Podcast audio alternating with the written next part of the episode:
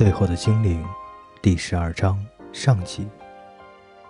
那条龙看起来老大不高兴，它很老，要解读龙的表情并不容易，尤其是条很老的龙。万一你又是第一次见到龙，不过看得出它很不高兴。木门非常巨大，有六七个巨人叠在一起那么高，打开的时候发出很大的声音。里面有个大厅，厅里垂吊着一根根的钟乳石，地面则有石笋，上下几乎碰到一块儿，形成一片复杂的光影网络。龙躺在中间，光线从上面照下来，透过好几十扇小窗子，窗上镶嵌着薄薄的琥珀，使得周遭的一切都反射出金色的光辉。汝等倒霉的陌生人，到底碰到什么恶鬼？为什么大呼小叫，扰我安宁？龙的声音出乎意外的响起，让大家大吃了一惊，然后彼此对望，想要决定由哪个来回答比较好。蒙 Sir 鼓足了勇气，首先发难：“哦，尊贵的大人，我是个人类，他是个精灵。”世上不是什么都十全十美的，龙评论着。显然，这个消息没有引起他的兴趣。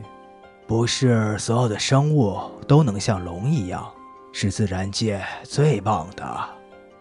他做出结论。蒙 Sir 一时被这段打岔给弄糊涂了，深吸了几口气，再次开口说道：“他，我是说那个小精灵。”他的名字叫约许克伦斯·凯乌尔科·卓尔奈尔斯群科。这件事似乎也没有让龙觉得有什么了不起的。龙说：“告示上说得很清楚，不许吐痰。我没有吐痰，那就是他的名字。他爸爸的名字叫戈诺班·马尔耶古德。每个人都有自己的名字。”又说：“他越来越不耐烦。”又一阵很尴尬的沉默。宿命似乎并不明确，而且命运显然已经在路上不见了。小精灵重新抬起话头：“我们看到一则关于您的预言。”“本不对，大人。”“是谁写下的这些预言？”龙问道。“陆地第二王朝的人。”写在大力加城里，说真话实在是很困难的艺术，人类就永远不太会运用，会相信刻在墙上的字，着实吃鱼。现在，诸位，请勿再打扰我，我这话的意思就是，请你们离开。大门关上，声音震耳欲聋。还有几块石头从顶上滚落下来，大家只好赶快闪到一旁。他到底在说什么鬼话啊？蒙瑟说道。他说那则预言很愚蠢，还要我们走开。小精灵有气无力地说。接着他跌坐在一块大石头上，那只狗马上走过去舔他的脸。蒙瑟也呆住了。蹲在地上，把头埋在两手之中。龙为什么那么确定那则预言是写在墙上的？沙琴娜问道。现在只有他一个人还站着。预言通常不是写在羊皮纸、木板、盾牌或圣像上吗？沙琴娜弯下腰去，捡起一块石头，用尽全力往门上丢。他用尽全力大叫道：“喂，你给我们开门，不然我就要把门打破！”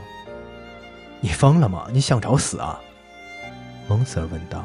“不是的，正好相反，我一点也不想死。现在卡在山顶上，来的路是无法回流的河，另外那头又是可怕的大瀑布。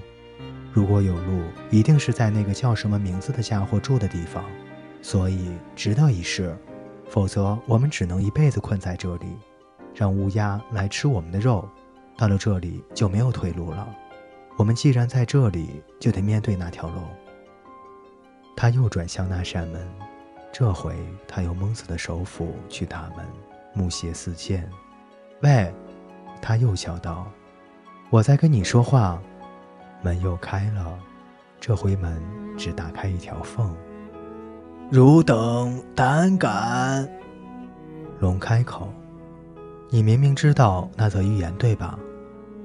我确定，我听说过。龙承认。可是那并不重要。你害怕了吧？沙琴娜问道。我们这趟来吓到你了吧？会给你带来危险吧？有什么我们不知道的事情会发生吧？这很奇怪，你竟然没有更奇怪、更好奇。小精灵纠正他，沙琴娜瞪了他一眼。这很奇怪，你并不感到好奇。还有，神话里说龙很好客，你居然连请我们进去客套的话都没有说。我都这么大把年纪了，龙自我辩护，而且我的脚骨头好痛。别怕。沙琪娜说：“别，别怕。”蒙瑟尔嗤之以鼻：“怕谁？怕我们吗？他只要打个喷嚏，我们就都变成了焦炭。你现在还不明白？他老了，累了，又很孤单。他现在已经没有法力了。现在是龙怕我们，你怎么什么也不懂呢？”沙琪娜真的火大了。别怕，他又对老龙重复了一遍。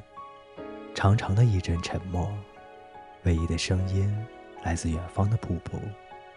然后龙开始哭了起来，起先是一长串的抽泣，然后变成了像小狗一样害怕时的鸣咽。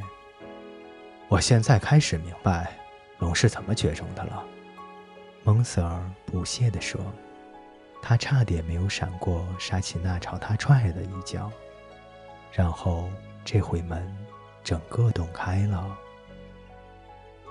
各位听众朋友，最后的精灵第十二章上集为您播讲完毕，欢迎您的继续守候与收听。